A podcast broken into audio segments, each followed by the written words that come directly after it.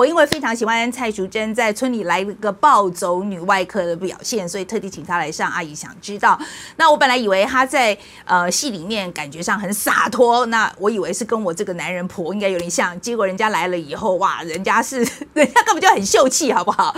而且真的很美啊，然后还有一点点艺术家的那种脆弱感哦。那我我看了以后，真的有有强大的保护欲，突然突然就发挥了出来。那我非常感谢哦，这个蔡淑真在我们访谈里面哦，有跟我们谈到一些他比较脆弱的地方。那其实我说实在的，在镜头上要能够承认自己很脆弱那一面，其实非常需要勇气。所以我我非常感谢淑珍。那接下来我们来看看今天的访谈吧。哎，欢迎来到匪夷所思。今天是我们阿姨想知道哈，我们阿姨想知道来了两位真的是贵宾啊。那呃，最近在台湾很红的一部剧，正大家如果还没看，赶快去看哈，叫做《村里来了个暴走女内女外科》。再一次，村子村里来了个暴走女外科啊。那我们今天特别请到的是女主角蔡淑珍，然后还有我们的制作人詹于山。那我们会叫她小魏这样子。淑珍一个来的时候，我就先问她一个问题。其实我今天最想谈的一个东西呢，就叫做老女人。老女人，老女人这个事情，哈，呃，你觉得我当当，比如说我们在讲说老女人这件事情，你会觉得这件事情对对你来讲是一个冒犯的词吗？就老女人这件事情？哎，老实说，我我会尽量避免用这个词。OK，好，那你用什么字？就是。比较成熟的女生，资深成熟，可是它就是一个事实啦。对，不重要。其实我觉得这个事情不重要。那我再问你另外一个问题：你觉得你自己美不美？还可以，还可以吗？对对对。像人家如果问我这个问题，我一定都会说我美到不行。我真的，我真我真的，我就会觉得我美到不行。我觉得我世界第一大美女，很好。我我这我觉得要这个气魄，我我觉得到这个年纪要有这个气魄。然后我现在再问你一个问题：你觉得你现在比较美，还是二十年前比较美？我如果如果我可以有魔法的话，我会希望我回到二十年前的身体的状态，然后四十岁的心境，这样。嗯。我觉我其实我同意哎，我我虽然说我到这个年纪的时候，我常常在讲，就是说我其实现在比我二十岁的时候敢讲我很美。我就二十岁的时候不敢讲我很美，对对对，而且我甚至可能不觉得我很美。嗯，可是我现在这个我是真的对我自己非常的 comfortable，就是我现在的状态我很 comfortable，所以我觉得我可以讲我很美。我觉得我自己觉得我很美就好了。对，现在心境很很重要。我觉得是因为我在看你的女外科的时候，我觉得。这个人要有这样的心境才能这样演，可是我不知道我的判断对不对。嗯，我觉得不完全，老实说不完全。我当然也会被这个东西挑战，然后也会也会没有信心，因为数字它就是真真实实的存在嘛。那年长这件事情，我讲缺点哦，嗯，我觉得它就是抹杀了一些事一些可能性。对我来说，就是你现在做这个事情会不合时宜。讲这种限制，可是这种限制在我们年轻的时候不会有嘛？像什么？就好讲了一个最简单的，就是大家会觉得四七岁配一个二十四岁的小男生很很过分嘛？就是我觉得很好玩的是，比如说我教一个十小我十岁的男生，好像还说得过去哦，那还是就是差不多辈分。可是当你的男朋友小你二十四岁的时候，你可能会被告诱拐 青少年。我不知道那种面对爸妈的感觉是很奇怪的耶。就是你跟他的爸妈是差不多年纪，那那个又是另另外一件事喽。可是问题是你二十几岁的时候跟一个四十几岁的人交往，有同样的问题，只是倒过来而已啊。对，但我觉得，我觉得可能性并没有因此而减少。我很想要这样子想，嗯，可是我会忍不住的被这个社会的。普世价值观影响，我我也有自己的想法，我也想要很勇敢，然后我也不想要被这种框架框住，我不想，因为我是双鱼座，超级理想派的人，但我还是会被影响，因为就生在这个世界嘛。嗯，有有时候看留言，你会看到一些非常难听难看的留言，关于年纪这个东西，而而且我没有办法改变，但很我很想要就是忽略它，就忽略啊。我尽尽量的忽略忽略，我已经尽量的忽略。因为我觉得看那些留言对你来讲，我觉得我说我自己是真的，我已经练到那个，就看了就说哦，这个人是没脑，这样 干我屁事，是他的问题，不是我的问题。我为什么要把他的问题拿来放在我身上，我来烦恼这件事？也有大部分的时间是这样。嗯哼，OK。可是我觉得在看你的小刘医师的时候啊，我我我我在看的时候，我是真的觉得我很感动，有好几幕啊，我我那个是真的一个很。女权的角度去看的话，我觉得非常进步。有几幕，有几幕我真的觉得非常进步。比如说，包括说那个就是在洗那个消防呃消防队员啊，在洗车，光着上身，然后在洗车，然后你在旁边流口水在那看这样子。OK。我觉得我为什么很喜欢那一幕的很重要一个原因，是因为其实我们常常在电视的作品或电影作品上面看到的是女生穿着比基尼，然后在洗车，那是其实是一个长久以来在女权里面一直被诟病的，就是就是把女生形容就是就是胸大无脑的那种那种形象。所以今天我看到那个时候整个一个翻转的时候，我觉得非常新鲜。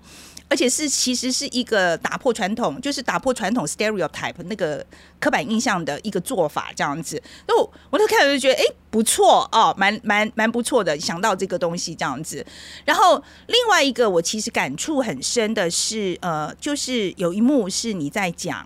就是你跟应该说跟朱朱宣阳吧，哈，跟跟朱宣阳求爱 求爱不遂的那一幕啊，然后你在你有讲，就是说呃，是因为我很老吗？是因为呃我太胖吗？太丑？对。然后我觉得那时候我在看的时候，我就是我感触很深，因为我我觉得我在美国的时候，其实女生到三十几岁、四十几岁、五十几岁、六十几岁谈恋爱，没有什么了不起的。这个社会对这个事情的接受的程度是很宽的，因为我觉得你，你只要不妨害别人就好啦，这是你们两个人的事情，基本上是这样了。不能说他完全没有，但基本上是这样了。所以那个时候我在看的时候，可是我觉得台湾在这方面制约的的确比较对啊，对啊，很那个感触，其实是你写的对不对？为什么会觉得要你为什么会把那个写进去？这一场的这一场写出来的故事其实蛮有趣的。就是大家在想这场戏的时候，每个人想的想象是不一样的哦。我们是，我想的是，小刘应该是在想要用一种诡计把把那个朱祥骗上床。OK，哦，所以你你觉得其实本来的是他的手段啊哈？对，但是这个台词还是要还是要还是要来来自于小刘的内心啊。不管说他是真讲还是讲假的心情，都还是来自他的内心。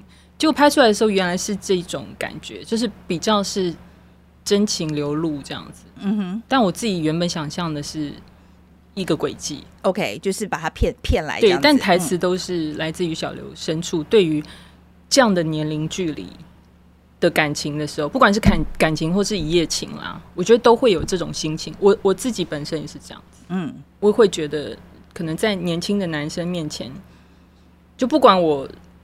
是什么样子？可是年龄它就是一个很现实的东西，自己的自卑会会是在我的那些台词上可以呈现。这个小刘医生里面有多少是你加进去的？有跟我们举一些例子。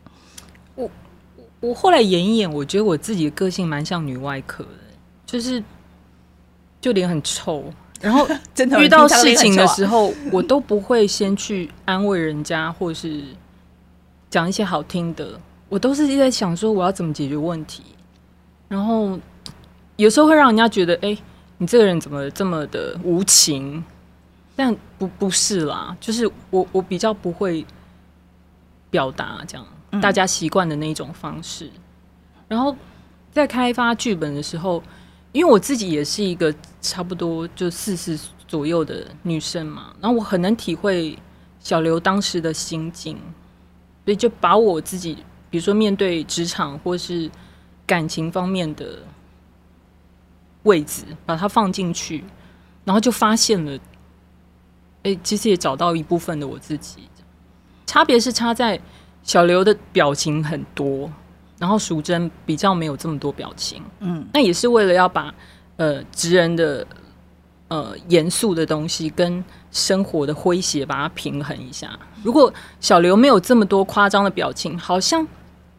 好像我那个喜剧的调性很难拉得起来，演出小刘医师这个角色的时候，呃，我觉得在传统定义可能不是一个很美的，就小刘医师可能可能不是说很漂亮或很美，传统定义这一种。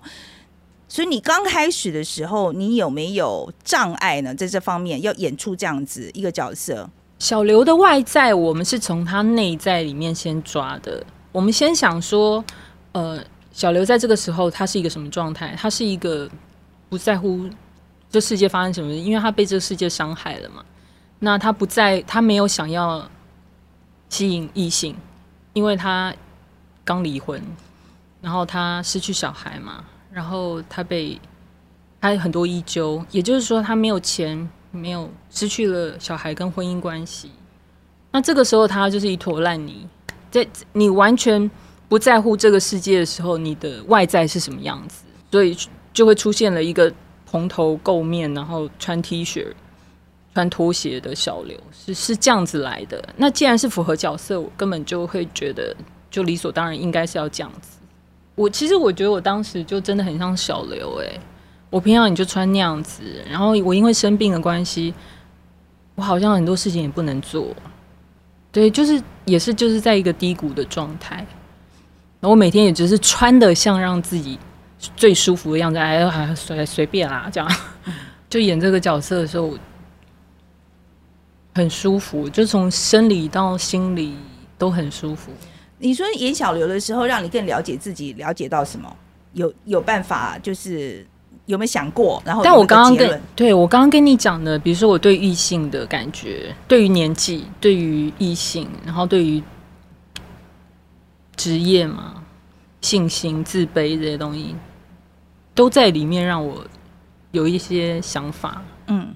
也是因为这样才发现我刚刚讲的那些东西啦。嗯，所以比如说，尤其在年纪上面，你现在觉得你可以跨出去多一点吗？就是说，比如说，真的二十几岁的 OK 吗？就是这个部分，我 OK 也要人家 OK 啊，当然 OK 吧？没有，不是这样的，要不然我到现在为什么都没有男朋友？原因也是因为一定不 OK，所以才没有男朋友啊。我觉得不是哎，我觉得一定对，我觉得不是哎，我觉得只是还没有那个像今天这样的，我们就那个二十几岁的，大家加油，OK 的。我自己年纪小的时候，我会觉得我面对年长的人，我是很害怕的。哇，他对我有兴趣，嗯，好恐怖哦。呃，这是有一点对不对啦？我觉得这是难免这样子。对呀，我所以我就想说，年轻人面对我，应该也是这种心情吧。我觉得是随人做啦。你如果觉得你如果觉得 OK，你很自然，对方就会很自然。我觉得应该是这样，你就觉得这没有什么二十几岁 OK，他就会 OK。我我不会觉得，我希望赶快找到我那个 OK 的啊 OK。所以，我我是我觉得在，可是另外以演员的角度来看了哈，就是说，我觉得小刘医生这个东西其实蛮打破传统的偶像剧的概念哈。我先讲一下我对呃亚洲流行的偶像剧的想的印象这样子，然后。其实，在美国时候，我很少看偶偶像剧，非常少，因为我觉得那个时候，各式各样的太多东西可以看了。可是回来台湾以后，我觉得这个很主流，所以我就我就看了蛮多的。那我觉得在亚洲流行的偶像剧，我觉得那个男女主角都好精哦。可是我我觉得我在看的时候，我就会觉得说，哎，其实蔡淑珍，我们那时候为什么觉得演的很棒的原因，是因为他完全不怕很丑，可是。问题是，我觉得偶像剧这个东西，就是在应该是说我们亚洲习惯看的这个方向，就是一定要很漂亮。然后我再跟你讲，我老公那个老外啊，好，我那个老外连他都是，他就是男女主角看了不好看，他受不了的。可是他为什么看？看那个，对啊，他他 他那个没有英文字幕都可以看，这这很神奇耶，很神奇。你知道这有多激励我们吗？是不是？是真的。我觉得一方面啦，我先讲说，因为你们医疗的那个部分很精准嘛。第二个是因为你。她看起来很美，OK？我说你不美啊，绝对看不下去，真的是真的。然后我现在在讲为什么我像我老公，他为什么会觉得你很美？第一个，真的在老外的眼里，你看起来非常的年轻哦。第，这是当当然，他们对年纪可能没有办法判断啊，亚洲人的年纪判断比较差，这是第一个原因。可是第二个原因，其实是因为我觉得你就是演的很自然，嗯，就很自然。然后对。我老公来讲，其实有个性比较重要。对，我想是。所以那个个性，因为个性很突出，所以就很美。所以，我我觉得，我觉得那个角色有做到这一点，真的有做到这一点。所以，我我那时候在看的时候，我承认哦，因为我在美国很久，我其实不是对你很熟，所以那天看到的时候，真的非常的惊艳。我就是觉得这个。哇，好会演啊！真的好会演，这样子飘起来了，飘起来了。可是我是真的觉得看到你的演技的时候，我就觉得哇，真的很特殊。而且我觉得台湾的女演员里面很少，很少，非常少，就是有可以到那个程度这样子。我觉得也有可能是因为我从剧本参与，我就先把我自己的东西揉进去了，所以那些台词跟情节我就消化比较快。嗯，所以也许以后你应该这样啊。就是这是你的创作方式，制作人会讨厌我。他说：“你演员管那么多干什么？有吗？这次沟通上面有？这次没有，因为我是刚开始，我们就是一起做的。”但是剧本研发其实你就已经有参与了，他全程都在，对，全程都在。可是我觉得这是新的方向啊，因为我看美国其实很多很很多很红的戏，其实现在是这样啊，因为演员从一开始从剧本开发其实就参与了，所以其实是很进步的做法。是是是，我也觉得，嗯，但但我台湾的现状是很难这样子做，因为那个要花很多时间，就要花很多钱。我不知道，就是对于可能其他的。就是沟通上了，就是他要比较花时间这样子。可能我在想，当然是比写好的剧本来你演演这样子，要要比较。我当然很乐意啊，如果制作单位愿意的话。在其实连好莱坞都是这样哦。好莱坞的那个他是演员是很年轻，比如说呃很年轻二三十岁的时候机会很多，接下来就要到六十几岁。哈，他是很两极的，因为他的故事，他因为他的 他们就说四五十岁的很难。真的很机会很少，可是我觉得现在就是因为很多演员像淑珍这样进去做制作人，他反而变成呃四，就是这个二这我们在讲的这个一二十年四五十岁这个很困难的时候，他们用制作人的这个介入制作人这个角色，帮自己制造很多机会。哦，对啊，其实都是。呃，我们男生的男生，我现在一下想起来是 Brad Pitt，他自己有有自己的制作公司嘛？可以补充吗？就是请讲，也是因为梦洁跟淑珍很熟，所以我们有时候在讨论很多东西的时候，我们就直接就是啊，这淑珍可以做到，然后就过了。所以演员参加开发的好处就是，因为你知道他可以到什么程度，所以你不用在那边钻研很久，因为你知道反正他做得到。的确，我们在剧本讨论的时候，有时候我会会听到编剧会有。啊，那这个跟这个会不会抵触？可是人是很复杂的东西，他有时候其实真的不不冲突，他是 OK 的，可以 pass。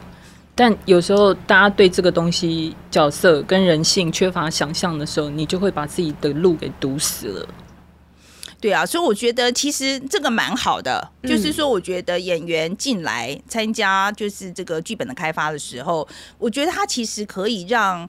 我觉得他会让他更有灵魂。对对对，真的真的，其实是我相信台湾很多演员愿意做这个事情啊。嗯，如果给他们机会的话，我觉得大家都会蛮乐意做这个事。而且我觉得你这个年纪是适合做这个事情的。哦，对对，因为太年轻的可能也没法子，这是事实。是是是，对，因为他经验不够嘛，他其实可能还在学，自己都还在学的阶段。那的确是要有经验的。然后才能够才能就是说，哎，那我觉得这样比较好。我们这种很爱蛮蛮爱吵架的，所以在剧本的时候也是这样，就是东拉西。我们在很多阶段都一直在吵架。我们一路从就是编剧本啊、制作啊、连剪接啊、海报啊，对，都在吵架。可是我觉得很好啊，你不觉得这样子就是脑力激荡吗？然后就是往从把把它就是。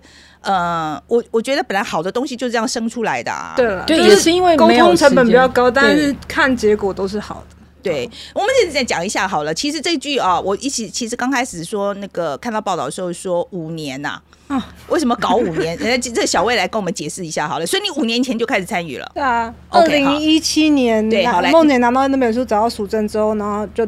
那时候我们就说想要做开发，但那那时候我也只做过后期制片而已，但是就是对开发跟企划很有兴趣，嗯，对他就是邀请，然后我们就开始开剧本会议，就是在什么都没有的情况之下，我们就先开始开剧本会议，大概进行了四五个月，然后就觉得这样下去好像不是办法，因为还是需要经费来支持大家做这件事情，需要编剧加入，然后我们就我们是因为这样成立公司，因为我们要拿这案去投开发补助。所以就把公司成立。嗯，对。所以在刚开始的时候，这个团队有多少人？就呃导演，然后一个编剧助理，然后我跟另外一个制作人大 Q，然后数真五个。五个一开始，所以一开始的时候就是五个人这样开始的。对啊，哇，那真的是非常的新创，就 startup 的概念。对对对，然后而且钱还不知道在哪里。对，不知道钱在哪。OK，那我们办公室也是，就是到处借，到处借，哪里有会议室就去。一个小小的办公室，然后每就关在里面开始烧脑，乱讲一堆东西这样。嗯，我觉得在台湾拍片资源真的是很有限啦啊，所以跟大家讲一下，分享一下哈，就是说钱很少的时候拍好作品，你觉得你你们有什么技巧可以？跟大家分享，我我不觉得我们经验可考哎，有一点 有一点太多隐形成本。我们会花五年，是因为我们中间就是，但早前就找了很多很多次，花很多时间，然后还有各自去打工的时间呢。所以，所以就是去打工，对对啊，各自去接不同的案子，所以就就会就会时间就拉长，就拉长哦。因为就是说，比如说淑珍，就是说我这个时候要请假，因为我要去拍什么什么，然后梦姐去拍，梦姐是要请假。梦姐中间拍了四部吧？哦，OK，然后那时候就停下来，那时候就要停下，你们的 project 就要停下来，就会停下来啊。然后找钱，因为编剧没钱，也就不一定会继续写，所以你就是找钱过程中就会停，所以就是这样，因为这样断断续续，所以就拉了很久时间。我觉得正常健康应该两年要。要干掉这件事情了，在一个就是健康的产业情况之下。可是你们这样子，我说实在，大就大家都是拿剩余时间出来做嘛？是是这样讲吗？可以这样讲，就大家都拿要拿呃，好像几乎是哎，就几乎是就是要 second job 嘛，因为你要另外一个工作才能够养活你自己啊，所以基基本上是 second job 的。对，所以我们没有很完整的投，真的很完整投入的时间都是。就是一开始跟后面真的确定要拍的这段最完整，中间真的大家就是在嘎嘎着做那样。我觉得这个东西大家里面讲很多，就是那个因为它职人剧嘛，哈，所以我我就对我老公最满意的就是你们的医疗的那个细节啊，做了很多。哎，可是我觉得像那些伤口啊那些东西这么像，我以为要很花钱呢，是很花钱，很花钱啊。所以你们那个。你们那个部分花很多钱，好了，你们这个剧花最多钱在哪上面？嗯，我觉得制作费永远最高的是人事成本啦，这个应该每一个单位都一样。嗯，对，然后其他其实每一块，你说特效、美术，呃。道具其实都真的都花很多哎，怎么搭景全部？可是那时候为什么你觉得要把它做到要那么精确？因为我有一个看那个手的伤口，伤口。对，我老公说：“我靠！”那人我老公说：“哎，这好像真的。”我我觉得这是互相逼出来的，因为应该说一开始我们呃剧本先好，我觉得一切都是要从剧本。就是剧本够感人的时候，你加入了团队，喜欢这个东西的时候，他们就会为你卖命。就是，然后而且会一组对推一组，比如说他们看到淑珍表演这么好，那他就觉得我我那我是不是美术也要好？那我是不是服装也要好？然后那个我们医疗指导这么这么讲究的时候，那我特化是不是要跟上？其实我们我互相不敢说，我一开始都要求，我们其实没有要求这些东西，但是每一组看到其他人这么。努力的时候，你就会想要把想办法跟上。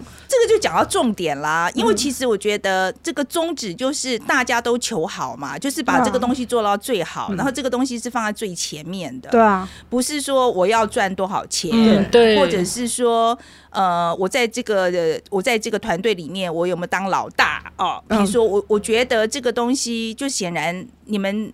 这现在就马上找到密码了。我觉得故事是老大，嗯，故事当故事是老大的时候，所有人都会想办法跟上。对，所以那时候就是一开始的时候就觉得故事写的很棒，可是故事是原著，原著是是因为原著很棒，所以你觉得现在我们又推回去是原著最重要吗？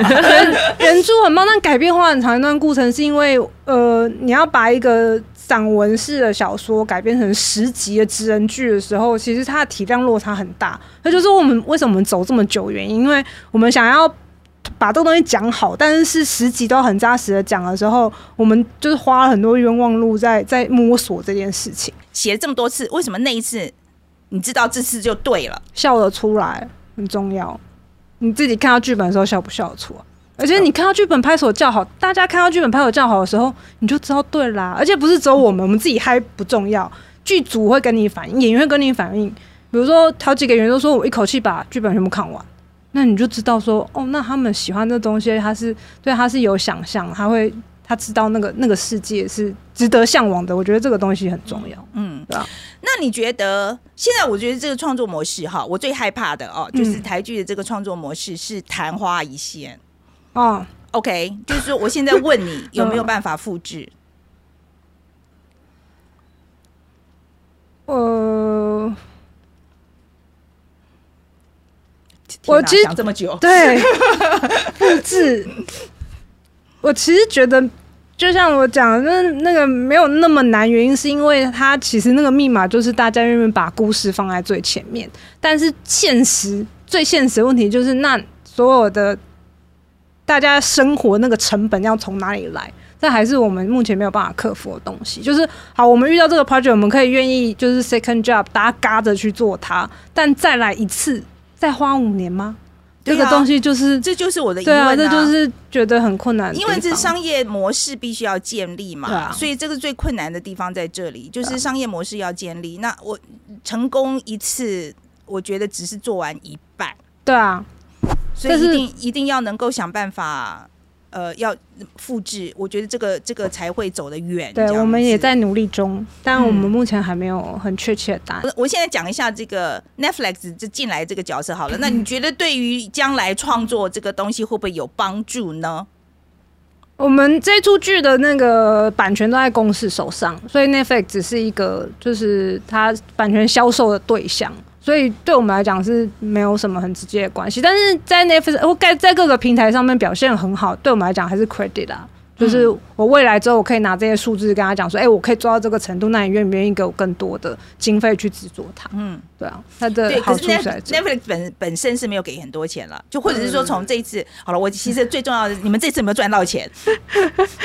呃，目前看到数字是还没有，对，这么红的戏了耶，对对对，所以就现在还没有。但他他跟那个游戏规则是，你在还没播之前，它数字其实就出来了。哦，所以它跟你红不红没有很直接的关系。哦，所以你们这个是就一开始就打包卖掉了，就对，对对对，所以就有一点，你只能拿这个数字去下一次，就要看下一个 project，它只是就给你一个入场券啦，我们拿到入场券，应该这样讲。台湾现在剧。就是真的有大赚钱的单位，我目前是还没有听到过。所以我觉得这个东西还是在呃，就是创作界来讲，很多现在还是在燃烧热情。哎，对啊，几乎全部都是。哎，演演艺圈的问题是我真的觉得很剥削。哦，这个也是在慢慢的在改变当中啦。嗯，有有一部分的人非常致力于这方面，希望可以把让整个环境变得比较健康一点。嗯，对我我我觉得我可以。然后站在资方的角度讲这件事情，是因为，呃，我觉得资方有时候会，资方会觉得委屈，然后劳方会觉得受害，就是很难脱离这个关系。就是因为，就像我讲，如果今天资方都有办法 cover 成本，然后大家赚钱的话，那就不会这么委屈。但事实上，就是就像剧拍完了，你会不会卖钱，你会不会回收，其实是未知的。所以资方人都带着很恐惧的心情，然后为什么会剥削？就是他。比如说超支啊、OT 啊什么，他们就会很想要去管控他，因为他没有办法知道他收益在哪里嘛。然后劳方就会在那个工作时数底下，就觉得反正我派的东西都是你的，跟我一点关系都没有。然后，然后你还这样压榨我，所以那个、那个、那个就很难去。反正那个委屈感就是会让大家很痛苦。但我觉得女外科稍稍好的地方就是，就除了就是。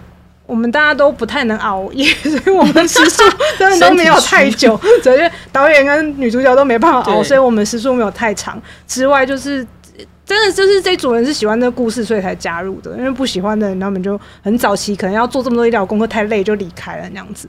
所以就是喜欢的人加入，然后就是工作环境真的是愉快，就是没有到很优渥了。我们没有那种每天探班很多饮料，因为我们都在荒山。片也那样拍片那样子，但就是相处起来很愉快，所以就是又加上大家知道自己在做什么，就是知道讲这个故事是为了什么。我觉得这个东西可能大于我们其他的时候，它就比较容易轻松跟愉快一点。嗯，但是这很难重重重复。OK，对啊，很难重复。对啊，因为如果你跟我讲来重复，又开始担心了。对啊，因为如果你今天就是个商业偶像剧，然后你不像我们这个故事这么明显，就是你在我们在试图改善那个就是医病关系的话，就我们带一个很远大的目的做这件事情，那大家认同，他当然就会努力。可是你其实一般的商业作品，你没办法这么远大的时候，那那。大家怎么办？那就是要以赚钱为目的啦。对，就是有些有些作品就是做来赚钱的，这个没有法子啊。对啊，所以做来赚钱就得让大家舒服，要不然就大家都很委屈。就是要找到一个平衡啦。我真的觉得，所以有一些赚钱的事情要做，这没法子的。对对对。好了，我觉得今天最后面，我想请两位跟我们大家讲一下好了，就是这一次女外科的这个成功的经历，跟大家讲一下，你做完这个 project 以后，你最大的感想是什么？好了，我先让小魏先讲好了。啊，我们前几天我就看到那个苍兰哥，就是他因为帮我们讲解影片，然后底下留言有一个有一个就是观众就说，他因为看了我们的剧，然后看了苍兰哥之后，他对于他家人因为就是胰脏癌就是去世的所有挣扎跟痛苦，他就放下。然后这个留言就是非常激励我们，就觉得哦，原来你讲一个故事，你可以让一个人把他一生的遗憾放下。就让我们觉得，就是故事它的能力很很大，我想这会是我们想要继续一个很重要的原因。OK，对啊，然后所以虽然这五年的中间很多很痛苦的时刻，但是现在看到观众回想，就会觉得也蛮值得的啦。嗯，对，然后。不过这讲到，我就讲到一件事，我突然我觉得我好像一直没有问你们，就是你们很痛苦的时候是什么时候？筹资被洗脸呐，对啊，OK OK，对啊，然后剧本推翻重来啊，大家都是这种事情吧？嗯，不过最后面就是看到。哎，我们我我觉得我们怎么这么容易就被买了？真的，真的，真的很容易就被买了。你看，真的，我们真的是这个样子哎，就大家观众来写一写一个这个，我也是这样，我也没没办法。对啊，就是写一句这个，我就很高兴。我觉得为别人卖命比较简单。那淑珍呢？淑珍，你觉得嘞？嗯。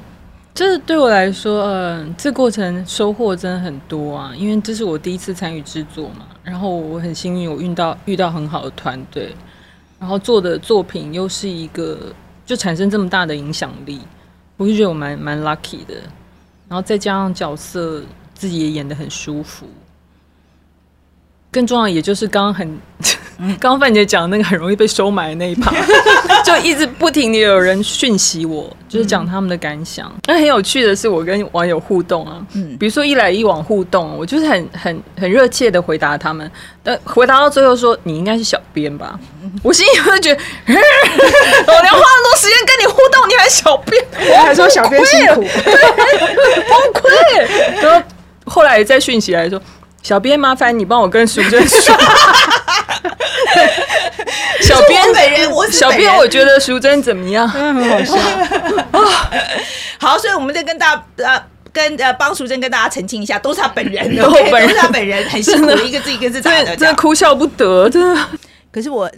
还是想劝两位 一句话哈，就是说很多事情帮别人做也可以，嗯，但是一定也要帮帮自己做。对呀，对呀，真真的也要帮自己做。这样，这个我讲的不是不是钱上面而已，就很多事情也要把自己摆在前面。有有有，对。好，今天这聊的非常愉快哦。那提醒大家一下啊，如果还没有看。村里来了个暴走女外科的话，赶快去看哦，真的很好看哦，一点都我我保证你可能是一个晚上就看完了。OK，那提醒大家一下，就是我们匪夷所思呢是在每个礼拜四晚上我们会播出大家来炼丹这个单元，然后每个礼拜一的晚上是阿姨想知道。那我们大家下次再见喽，再见，谢谢大家，谢谢大家。